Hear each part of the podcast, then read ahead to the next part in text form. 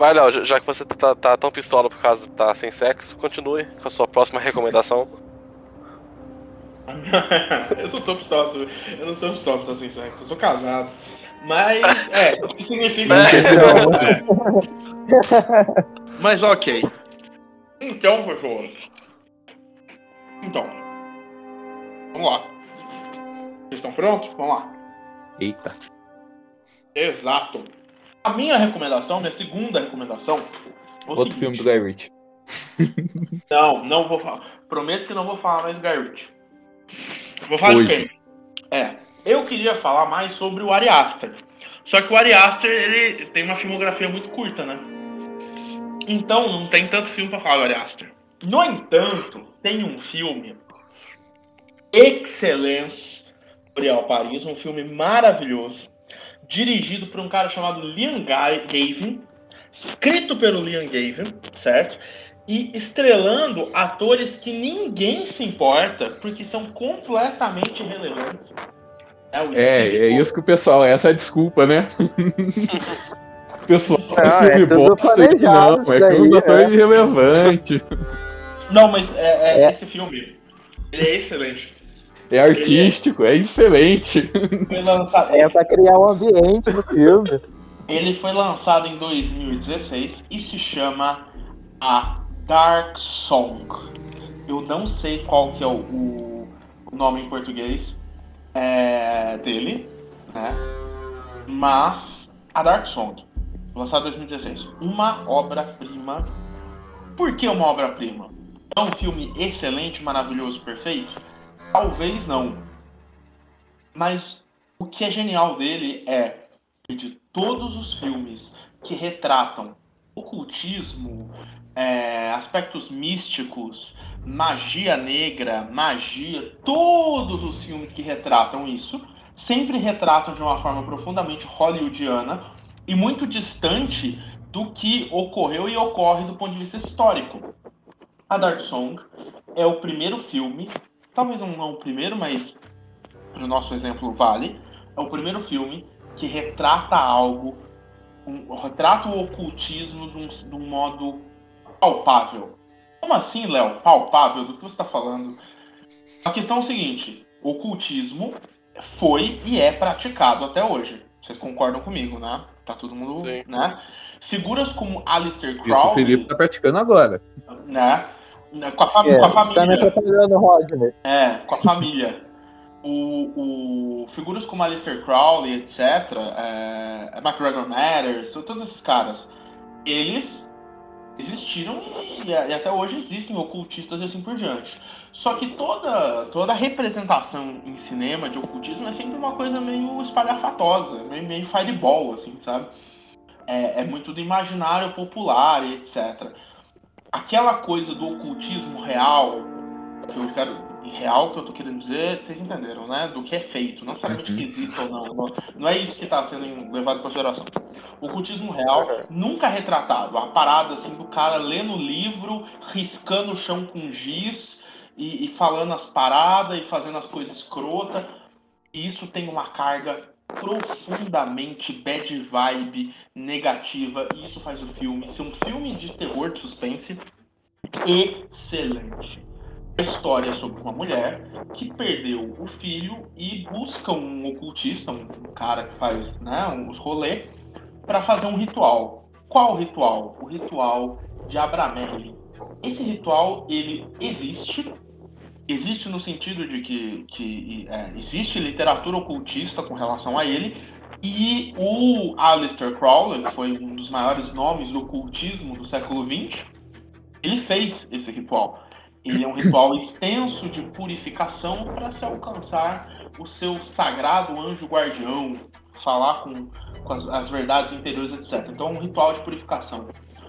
É um filme muito louco. É um filme de baixo orçamento, pequenininho, um filme indie, digamos assim. Basicamente, na prática, duas pessoas em cena, o ocultista e a mina, dentro de uma casa. Por quê? Porque para fazer esse ritual, você tem que entrar num lugar, trancar o lugar e você tem que ficar lá até essa porra dar certo. O Alistair Crowley, se eu não me engano, ficou três meses trancado numa casa na beira de um lago na Escócia para fazer esse ritual. E no filme é mais ou menos nessa linha. É a mina trancada dentro da casa junto com o cara. Então, um, você tem aquela coisa de filmes de ambiente fechado, o que é interessante.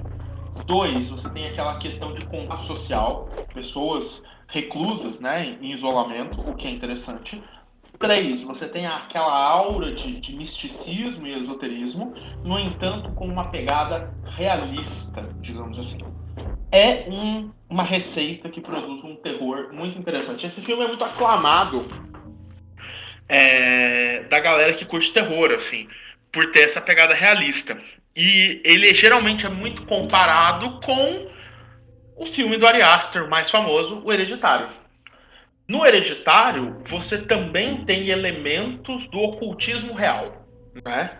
Elementos de, de uma certa linha do misticismo e do ocultismo que existe até hoje, né, obviamente, e que é praticado até hoje. No Dark Song você tem a mesma coisa. E é um filme interessantíssimo. 6.2 no IMDb, mas não se engane. Para quem gosta de terror e quem quer uma experiência diferente, tá aí uma sugestão. A Dark Song. Só vou dar uma É. olhada na sinopse aqui. É, Só, só ra- rapidinho, Roger. É, o Léo não sabia o é, em português. É. Daqui, né? Vozes da. Escuridão. escuridão. Muito bom. E, e tem, no, e tem no Amazon Prime. Tem no Amazon É. Prime, mas eu acho, eu acho que no Amazon Prime não tem legendado, é só dublado. Eu acho, tá? É, dublado, Eu exatamente. ouvi. Só tem Então, du- dublagem em português. Então talvez vocês tenham que, que ir para meios alternativos. É o Globoplay. Tem meio alternativo, bem alternativo. Hum, Não, mas é só dar uma lida na sinopse aqui. Sofia Howard é uma jovem decidida que contrata um estranho cultista para realizar um ritual que vai arriscar não só suas vidas e almas, mas também a própria essência de seu ser. Nossa, parece filme da sessão da tarde. Não, o pior é que você olha assim e fala assim, cara, tá, isso é manjado, mas não é, cara. Porque o filme inteiro é a mina acendendo vela e fazendo as coisas, tipo, oração. É um, é um filme assim e, tipo, não acontece nada. E não acontece nada, não é nem aquela coisa assim de, tipo, filme de fantasma, que é duas horas de copo caindo e porta fechando. Ah, isso que eu ia falar. Uma atividade paranormal. Não, não é nem que nem atividade isso aí é bom, hein? atividade Paranauê, não é. É outro rolê. Realmente não acontece nada. E ela chega pro cara e fala, porra, não tá acontecendo nada. Você tá me enganando, eu te dei dinheiro e não tá acontecendo nada. Aí começa. Uh, E aí começa a acontecer. E aí quando começa a acontecer, você fala, caralho, cara. E eu confesso que tem uma cena nesse filme que é uma das cenas de terror mais sagazes que eu já vi na vida. É um filme lento, tá? O roteiro não é complexo, não tem linhas de diálogo complexas, não, mas é um filme bem filmado, de baixo orçamento, porém bem filmado. Bem filmado. É isso. É, você diria que esse filme é o Dark Souls dos filmes de terror?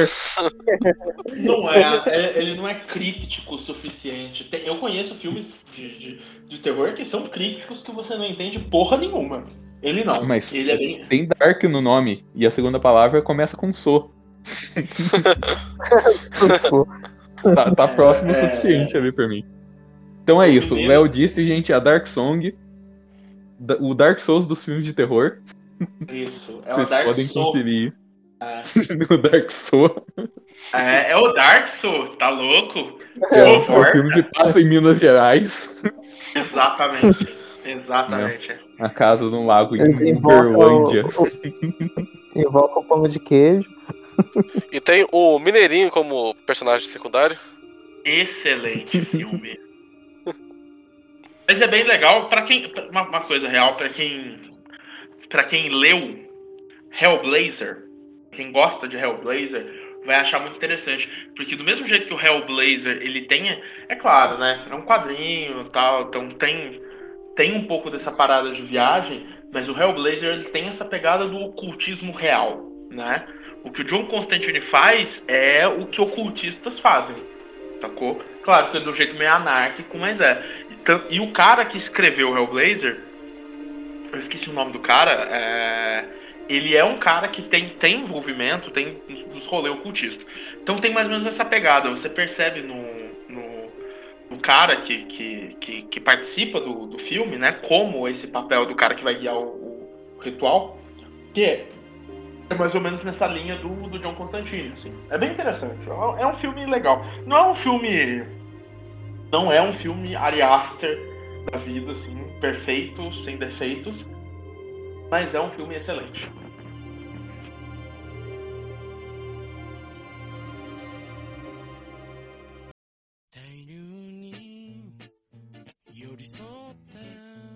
Eu vou falar rapidinho do meu então. É, eu tenho um anime pra recomendar aqui. O negócio é Opa. anime, né? O negócio que é bom. Opa. Todo mundo que curte anime. E é um anime que saiu recentemente, saiu nessa última temporada aí, que é o Odd Taxi. Vai de, é da Angélica. Ai, não consigo. É, é do Gugu. É do Gugu? É do Gugu. É, tá? o ô, táxi do Gugu. Ah, olha, você foi mais além. Meu Deus do céu, deve ser bom mesmo. É, o, Odd Taxi, ele é um anime bem bacana, ele, é, ele diverge bastante do padrão de anime que a gente tá vendo ultimamente, né? Então, ele é um anime curto pra começar, ele tem 12 episódios só, 12 ou 13, não me recordo agora. Ele já acabou, pelo menos a primeira temporada dele, e pelo que eu sei, ele não deve ter mais temporadas. E ele é um, pelo que eu saiba, ele é daqueles animes é, que não são baseados em nada. Ele é um anime. É, a primeira mídia dele é anime. O mangá dele foi lançado simultaneamente. Então, ele é- tem um ritmo bem diferente. E o, toda a história, assim, o enredo dele é bem diferente do, dos animes no geral. E qual que é a história dele? É, a história dele é. A gente segue esse taxista. É uma morsa, né? Uma morsa. Isso, é importante dizer que os personagens eles são animais. É, são animais antropomorfizados. É, que não podia ser nada normal, né? Então, é, eu sei que isso afasta muita gente, sabe? O negócio dos animais. Mas eu, mesmo que a pessoa se afaste por causa disso, mesmo que a pessoa não goste dessa parte, eu recomendo muito que a pessoa assiste, assista, que não tem nenhuma tipo de sexualização desse tipo de, de coisa, sabe? É, desses tipos de animais ou qualquer coisa do tipo. E, digamos assim, é bem interessante o que o anime faz com é, com o fato de ser animais. Eu acho que a pessoa vai acabar mudando de ideia quanto a isso, sabe? É, ele até, digamos assim, ele é um é disruptivo nessa parte aí desses animes de furry, né? Ele- Mas então, daí a gente tem o Odokawa, que é esse taxista, que é uma morsa, né? E, e ele é um taxista, eu acho que tem aí uns 40 anos mais ou menos. E, ele é uma pessoa muito fechada e, e ele acaba se envolvendo com algumas coisas que acaba tendo um sumiço de uma menina é, na, na cidade lá. Essa menina tem. é, ela é, digamos assim, ela é filha de alguém importante na máfia. Então começam a ter investigações quanto a isso. E daí a- acaba chegando nesse taxista porque parece que a última vez que ela foi vista foi entrando no táxi dele. Então é, tem isso, né? Ele vai se envolvendo nessa história tanto com a polícia quanto com a máfia aí que tá atrás disso também. E ele é aquele tipo de filme, é, de filme não, de história em que tem vários núcleos de, que estão totalmente separados a princípio. Só que coisas, é, pequenas coisas vão ligando todos eles. E conforme a história vai indo, eles vão se ligando cada vez mais para fazer sentido no final. Ele é uma história de mistério, de você saber disso, né? Então, é, tem alguns mistérios que se colocam lá. Tipo, o Odokawa, é, ele diz que não, não tem nada a ver com essa menina aí, mas ele conversa com alguém na na casa dele. É, dá a entender que tem al- alguém dentro do armário dele, que ele sempre fica conversando com, com isso que tem dentro do armário dele. Então os vizinhos escutam isso e daí começam a falar, né? E começam a suspeitar é, dele, é, de que ele tem envolvimento com isso. Daí, como eu falei, a máfia tá atrás também. E daí começa a acontecer várias outras coisas assim. É, ele também é muito focado em personagens, é, em como aqueles personagens é, lidam com os próprios sentimentos e lidam com as outras pessoas, e dessas pequenas coisas aí que ligam uma pessoa à outra. É, são ligações bem pequenas, mas que acabam tendo um impacto muito grande na história. É muito bom, gente. Eu recomendo demais. Parece bem interessante essa parte de mistério, assim. E só uma pergunta, tipo, a gente assistindo, a gente sabe o que aconteceu assim ou, ou não? Tipo, a gente tem Não. a mesma informação que os personagens. Não, a mesma informação que os personagens, praticamente. Ah, Claro que às vezes você vai ter uma informação que um personagem não tem, ou- mas no geral, assim, não. E é um. E é, é um mistério muito bem amarradinho, sabe? Eu me senti é, muito compelido em tentar descobrir ele, desvendar, e quando foi tendo a conclusão, é, foi muito, é, muito satisfatório. E ele tem, eu vou dizer aqui, ele tem uma virada, digamos assim, ele tem um twist no final, que é muito interessante. É uma coisa que a maior parte das pessoas não vê é, acontecer, e é uma coisa que di- diferencia muito ele de qualquer outro anime do gênero, assim. É, Vai soar meio babaca aqui, mas é. Eu. É, esse twist eu vi um pouco acontecer, ah, tipo, vindo, mas é que eu já vi a mesma coisa acontecendo em uma outra mídia. Então é só por isso que eu. eu ah, talvez eles estejam fazendo a mesma coisa que fizeram lá. E daí no final é ela. Mas é muito, muito, muito legal esse plot twist que tem. Eu recomendo muito. E o Felipe, é, principalmente, eu acho que vai gostar muito desse anime. E a- aquela pergunta fundamental, ele já tem final, Rod? Como é que é? É, eu, eu, eu falei, não prestou atenção. Foi Não, lançado. mas tipo, vai. então, não, que tá sendo lançado, mas fechou ali ou ficou meio aberto? Porque você falou que tem um. um Ó, o arco é, que é proposto nesse é, nessa temporada, digamos assim, se fecha todo. Todos os mistérios É, legal. são respondidos. Só que ele tem, ele tem um final aberto. Hum, É isso. entendi. Não vou falar muito mais, mas é, é isso. Ele fecha tudo que ele se propõe. Tudo que ele Ah, abre, legal. ele fecha. Então não precisa ter uma continuação. Mas se quiserem fazer uma continuação, dá pra fazer. É isso que eu tô falando. Entendi. Então eu Rod, é, uma, um- uma cu- curiosidade, que quando você tava falando, eu pesquisei, né? Certo. Uhum. Aí apareceu uma ovelha aqui, falando que, que praticava capoeira. Ah, capoeira, sim. Ela não é brasileira, não. Ela só aprendeu capoeira mesmo. É, é só isso, ela sabe lutar capoeira. Ah, tá. Não é, não tem nenhum foco em, em combate ou qualquer coisa do tipo luta, sabe? É bem, é muito foco em conversa, é muito foco em diálogo. Sim, mas Sim. tem alguma alguma razão pra ela saber capoeira? Praticar? Ou não? Ah, ela, a razão é que ela queria É uma ovelha. uma ovelha. Não, a, a razão, queria? eu não. O que, Léo? Seria que esse é o, é o Dark Souls dos animes? Eu acho que esse é o Dark Souls dos furries. Hum. Mas é, tem bastante coisa assim, é, é vários é, núcleos aqui. Tem dessa ovelha aí, que ela é um- uma enfermeira que trabalha para um, um médico lá que cuida do. que é o médico do Odokawa, e parece que o Odokawa tá com algum problema de saúde e o médico tá querendo descobrir o que que é. É, tem um, um amigo do Odokawa que é, ele tá muito em, em aplicativo assim de.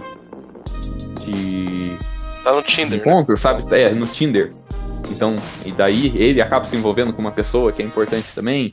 Tem, é, por exemplo, no primeiro episódio, entra um cara, um, um adolescente, um jovem adulto no carro do Odokawa. E daí, é, o cara ele tá falando assim que ele queria viralizar na internet, mas ele não consegue. Então o cara tem a ideia de pedir pro Odokawa tirar uma foto, é, é, tipo, tirar uma selfie do, dele junto com, com o rapaz, né? Pra ele inventar essa história tipo, ah, eu falei pro taxista que eu tava triste ele pegou meu celular e falou, não fica triste não, vamos sorrir e tirou uma foto. Pra fingir isso aí, sabe? Pra postar no, no, no Instagram lá e ter muito like. Só que quando ele tira essa foto, ele tem. É, ele, de fundo, assim, acaba pegando um criminoso muito, é, muito procurado Olha lá na cidade.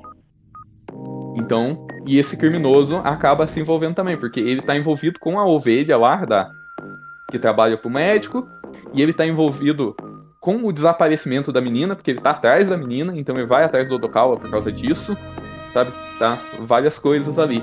E tem muito mais coisas aí que estão. É, é, muito mais coisas que vão se interligando. É, é bem legal. Você vê, tipo, é, muitas vezes você vê. Começa um episódio assim e começa a mostrar um personagem que você nem sabe quem é.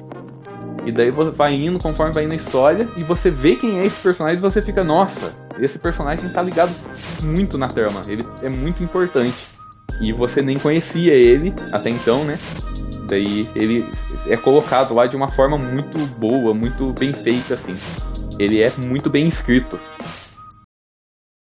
Ok. Eu vou falar sobre um filme. Olha só. Por essa eu não só. tava esperando. Não, ele nunca fez Pra isso. variar um pouco. Mas, Verdade. mas eu tenho que contar uma historinha antes. Ah, tá, tem historinha. Ah, tá. É, tem historinha. Pra chegar no filme que eu vou falar, eu vou ter que passar por alguns filmes, mas vai ser divertido. Pense nisso como uma recomendação tântrica. O que importa não é o orgasmo no final, mas mais o, o caminho da penetração, ok? É, E em 1951 surge um filme no cinema. Um filme no cinema e esse filme ficou conhecido como The Thing from Another World, a coisa que vem de outro mundo, certo? No Uhum. Brasil ficou conhecido como O Monstro do Ártico. Ele olha, foi dirigido pelo Christian bom. e o Howard Hawks. E daí? Who cares? A questão é que esse filme era uma adaptação de um conto de ficção científica e terror, certo? Do John Wood Campbell Jr., conhecido como Who Goes There? Quem vem lá? É, é um filme de terror dos anos 50, no começo dos anos 50, preto e branco, etc. E esse filme ele ficou conhecido por ser meio revolucionário, assim, pelas suas linhas de diálogo. Ele é considerado um dos primeiros filmes, vai parecer meme eu estar citando isso, né? Porque a gente já conversou sobre isso. olha os ele- diálogos. É, mas ele é um dos primeiros filmes em que os, os, os personagens se interrompem. sabe? O cinema era muito quadrado. Ele era muito. Ele tinha aquela coisa muito do, do- do roteiro lido. Então, a- os filmes, a- até os anos 50, os anos 60, ainda era assim. Os personagens eram muito plásticos, muito, muito artificiais. E esse é um dos primeiros filmes onde você tem linhas de diálogo que se interpõem e personagens que se interrompem. E isso é raro, tá? No filme, eu vou dar spoiler de um filme de 51. No filme, você tem. Né, os caras estão numa base do Ártico e tem um ET. E esse ET é como um ET possível de ser feito no, com os, os efeitos especiais de 1951 é um cara com uma roupa esquisita. Só isso. E aí o ET fica perseguindo a galera lá. É, é isso, tá? É uma adaptação do conto. Tá, eu tô citando esse filme? Não, não estou. Por quê? Porque em 1982 surge um remake. O gênio dos filmes dos filmes que poderiam ser ruins, mas são maravilhosos, chamado John Carpenter. né, é, dirigiu Fuga de Nova York. Se eu não me engano, o, Aventureiros do Bairro Proibido. O cara dirigiu uma porrada de coisa.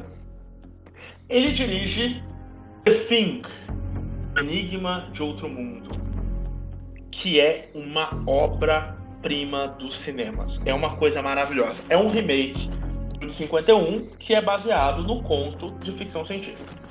Ele é estrelado pelo nosso querido amigo de tapa-olho, o. Como que é o nome dele? Ah, Kurt Russell. Kurt Russell. E qual que é o rolê? É o mesmo rolê. Base americana no Ártico.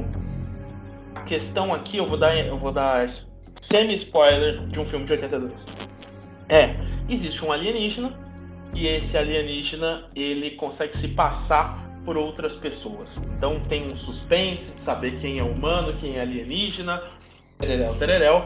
Mas a parte genial desse filme são os efeitos especiais. Os efeitos práticos, a parada de tentáculo, sabe? Tentacular, Lovecraftiana desse filme é uma obra-prima. É um negócio. O filme é nojento, só que é nojento de um jeito que você fala: caralho, cara, como é que vocês pensaram nisso? Os efeitos práticos são muito escrotos, só que por serem efeitos práticos, eles são realistas. No limite do que pode ser aceitável. Não um CG de tentáculo. Os caras realmente fizeram um tentáculo de plástico lá para ficar balançando. Então, assim, o filme é Lovecraftiano, digamos assim. É muito louco e é um terrorzão foda. Mas não é disso que eu tô falando. Ah, porra, que raios você tá falando? É, por que, que eu tô falando isso? Porque todo mundo conhece The Thing. Todo mundo que, que acompanha cinema conhece The Thing. Todo mundo que gosta de terror conhece The Thing. Todo mundo que gosta de Lovecraft conhece The Thing. Mas o que poucas pessoas conhecem é um filme chamado The Void. Oh, The meu Void Deus. Também, Pam, pam, pam. é, também lançado em 2016, tal qual a Dark Song, correto? Uma hora e meia de filme, 5.9 no IMDB. A galera não gosta de, de, de coisas. Né? E dirigido por Jeremy Gillespie e Steven Konstansky, escrito também por eles, com um monte de ator que ninguém se importa. Também filme, filme de baixo orçamento, meio indie, etc. Mas a parada aqui é Lovecraftiano, efeitos práticos, tripas e tentáculos. Que filme foda! Pra quem gosta daquele horror que não faz sentido, com tentáculo e tripa, que parece que você tá lendo um conto do Lovecraft, é excelente. É um filme Calma que aí. não tem. Ah, Eu não entendi. Ele tem a ver com o, o The Thing ou não? ele é uma homenagem ao The Thing. Essa Ah, tá. que é a parada. Ele é uma homenagem a todo um gênero de terror dos anos 80, que entra aí a bolha assassina, o próprio The Thing, e aí ele pega elementos Lovecraftianos, e ele faz um filme de terror que parece que saiu dos anos 80. Essa, que- só que não é dos anos 80 no- na pegada slasher, é dos anos 80 na, na pegada esse filme é bizarro. Entende? É um filme maravilhoso. Como que é um, um pequeno.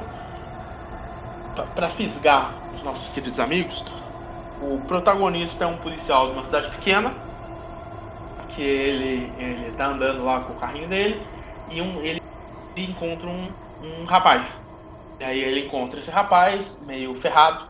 Ele leva esse rapaz no hospital. Esse rapaz tá ferido. Quando ele chega no hospital com esse rapaz ferido, acontecem coisas bizarras, mas o que vocês precisam saber é que basicamente, a hora que ele vai tentar sair do hospital, tem um monte de gente com uma roupa tipo a roupa da Cancus Clan, só que com um triângulo preto pintado na cara, com faca em volta do hospital. E os caras ficam presos dentro do hospital. Porque tem um monte de cultistas malucos Lovecraftianos querendo matar. E aí eu garanto pra vocês que tem tentáculo, eu garanto pra vocês que tem monstro, tem monstro escroto, tem cena violenta escrota e tem niilismo cósmico, absurdismo cósmico. O filme é excelente. Isso aí, eu falo do. Eu falo do, do anime de táxi, os bichinhos, o cara vem falar de niilismo cósmico. Ah, não. Olha, eu gosto bastante do The Thing, eu não assisti o The Void, mas me interessou bastante.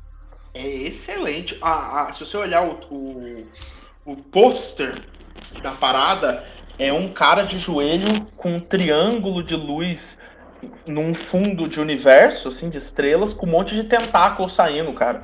Não tem nada mais Lovecraftiano e, e terror oitentista. A, a galera, é, é, um, bom exemplo, assim, do, do que ele tá querendo passar é o que fizeram com Stranger Things. Manja? Hum, uhum. Ele tem bem. Outro... Esse pôster, como você falou, ele tem bem cara de anos 80. Tem alguns outros pôster que tem mais cara ainda. Exatamente. E aquilo que fizeram com Stranger Things é o que os caras fizeram com The Void. O The Void é praticamente uma homenagem, sabe? É um uhum. negócio uhum. assim muito, muito, muito legal. É assim, eu não quero, eu não quero ser chato, mas se eu puder fazer uma recomendação rapidinho, eu juro que eu sou eu juro que vai ser rapidinho. É porque é uma oportunidade, cara. Eu sei que eu tô aqui, eu, eu tava na geladeira, gente. Eu tô tentando aqui. Bolado, né? É, mas é porque esse merece, cara. Esse merece. Posso ele fazer? vai fazer essa recomendação desse filme. Ele só precisa falar de sete filmes antes para chegar nele. Não, não, é porque eu precisava dar o background do porquê The Thing é um puta filme. Ou The, não, eu, o The Void. Eu, eu, só tô enchendo o saco seu mesmo. Ah, mas é parecido, entra na mesma linha. Posso fazer rapidinho? Pode. Então, estamos falando de horror oitentista, estamos falando daquele, daquela parada meio synthwave, retrowave, estamos falando de ocultismo, estamos falando de, de tons de roxo em triângulos e cultos e psicodelia. Então precisamos falar de um filme lançado em 2018, 6.5 no IMDB. Eu só falo de oh, só falo das Tá subindo, tá subindo. Estrelado, gente, pelo pior, melhor, pior ator de Hollywood. Nicolas Cage. Exato, é o filme Uou. do Nicolas Cage que ninguém assistiu. Sabe por quê, gente? Porque ele é bom, porque ele é bizarro, porque ele é infernalmente louco, insano. É uma viagem de ácido dos anos 80 misturado com black metal. Estou Lançaram falando... o Motoqueiro Fantasma 3 e eu não fiquei sabendo? Cara, por incrível que pareça, é tipo isso. Estou falando de Mandy. Mandy é um filme dirigido por Panos Cosmatos, um dos caras mais retardados do cinema, escrito por ele também por um cara conhecido como Cheddar Goblin. É um filme Panos Cosmatos, o nome do cara? É sério isso? O diretor, exato. Esse cara ele é famoso por fazer retrowave, synthwave psicodélico maluco, tá ligado? Ele, ele escreveu, escreveu o Beyond the Black Rainbow, escreveu Tombstone. Ele é, ele é bem malucão, assim, sabe? O nome dele parece nome de personagem dos Herculoides. Sim, sim, total. Ele, ele fez Tombstone, que é um clássico do, do Western, né? E, mas o rolê dele, do, do, desse filme, cara, é que esse filme é bizarro. Ele é todo em tons de roxo e laranja, sacou? E basicamente o único ator que parece com alguém que você conhece é o Nicolas Cage, o resto é um bando de atores que ninguém se importa. E o Nicolas Cage mora num, tipo, num bosque, assim, com uma mina, e ele é casado com essa mina. Não, eu, eu só quero dizer que, na verdade, os outros atores não são desconhecidos. É que o Nicolas Cage, ele é, a presença dele é tanta que a gente não consegue nem olhar para outro personagem, nem perceber. Não. Outra pessoa. Eu falo que, tipo assim, você pega os filmes do Rob Zombie, é, é o retiro dos artistas do Hollywood. É um monte de artista velho, que, sabe, a galera, assim, só terceira idade fazendo filme. O, o, esse filme ele tem uma pegada mais ou menos assim, que você percebe que a galera é meio recalchutada. O rolê é, o Nicolas Cage mora com uma mina num, num casebrezinho no meio do mato e eles têm uma vida hippie lá, a mina com a camisa do Black Sabbath dela. E eles ficam nessa viagem de fazer sexo e ficar refletindo sobre a vida, tereréu, tereréu. Daí a mina tá andando na rua um dia e uma seita hippie passa e o cara da seita hippie vê a mina e quer comer a mina. Aí, bicho, em que acontece sentido? no sentido sexual. Só que. O sentido bíblico. Só que o que acontece a partir daí, cara, é ocultista bizarro, hippie, transcendental, psicodélico, maluco. O Nicolas Cage, ele tá de parabéns, porque ele é bom pra fazer papel de maluco. E ali, cara, ele tá. Ele tá em casa. Ele vai à loucura ao extremo. E aí tem motoqueiros com pacto com o diabo, psicodélico, que ficaram loucos por causa de LSD demais. Você tem um culto hippie bizarro, psicotrópico.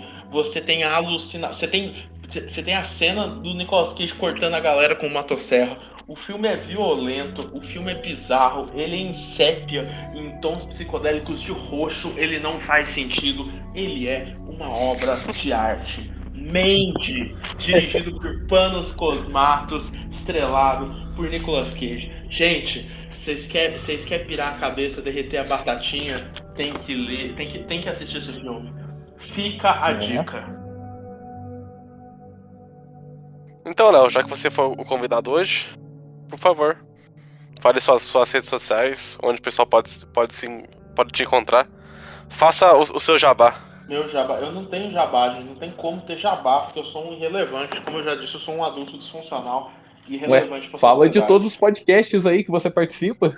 Ah, é verdade. Eu tô na geladeira de um podcast ah. chamado Podcast Nerd Genérico. Mas não procura ele agora. Espera eu voltar e aí você procura, porque por enquanto. Você só procura se souber que eu voltei. Entendeu? Senão você não procura, não. Né, Rodney? Ó, ele vai voltar em breve, gente. Eu ouvi aí uns insiders falando que logo vai ter dois episódios em sequência com ele. E talvez até em um terceiro episódio, se ele assistir Hunter vs Hunter. Eu tô, eu tô, esperando, porque a, a Magazine Luiza comprou o Jovem Nerd. Eu tô negociando aí pra Van comprar o nosso podcast. Mas a, até que eu consiga fazer isso, o podcast Nerd Genérico é onde vocês me encontram falando de cinema e, e, e, e literatura e música e grupos e comunidades sobre bem TV. É isso aí. Conteúdo top. Só a top das top dos apps. Roger, por favor, defenda o seu podcast. Ué, mas é tudo isso mesmo ah, então é isso que? O podcast é um lixo. E muito mais. Só, só espere a participação do Léo depois. Ô, louco. o podcast, o último podcast que a gente gravou teve uma discussão muito, como que eu posso dizer, muito profunda, existencial, sobre temas muito relevantes oh. aí para nossa situação. O que você tá falando? O de tá Invincible. Me, me recorda. Ah, é verdade. Foi a discussão sobre consciência dos crones. Ah, sim, claro. O que você estava falando, aquele das paródias pornô, mas ok. Ah, esse aí não, não foi ao ar. Ainda. Ah. Sei teve que ser vetado. ok, pessoas. Ok, ok, Felipe? Ok. Então, ok. Ok, ok. Ok, Rodney. Ok, então a gente se vê, né? Semana que vem nesse mesmo horário, né? Sim. Nesse mesmo canal. Nesse mesmo banco. Por quê? A praça? Matheus. Foda. É foda. Tchau, né?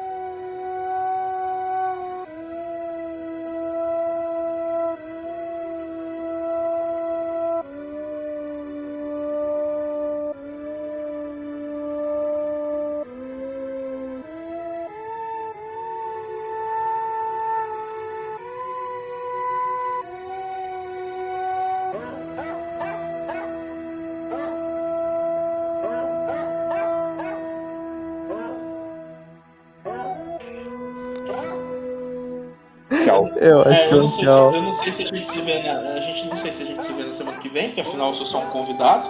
E aí eu provavelmente eu sou convidado e agora já estou em mais uma geladeira, mas tchau pra vocês.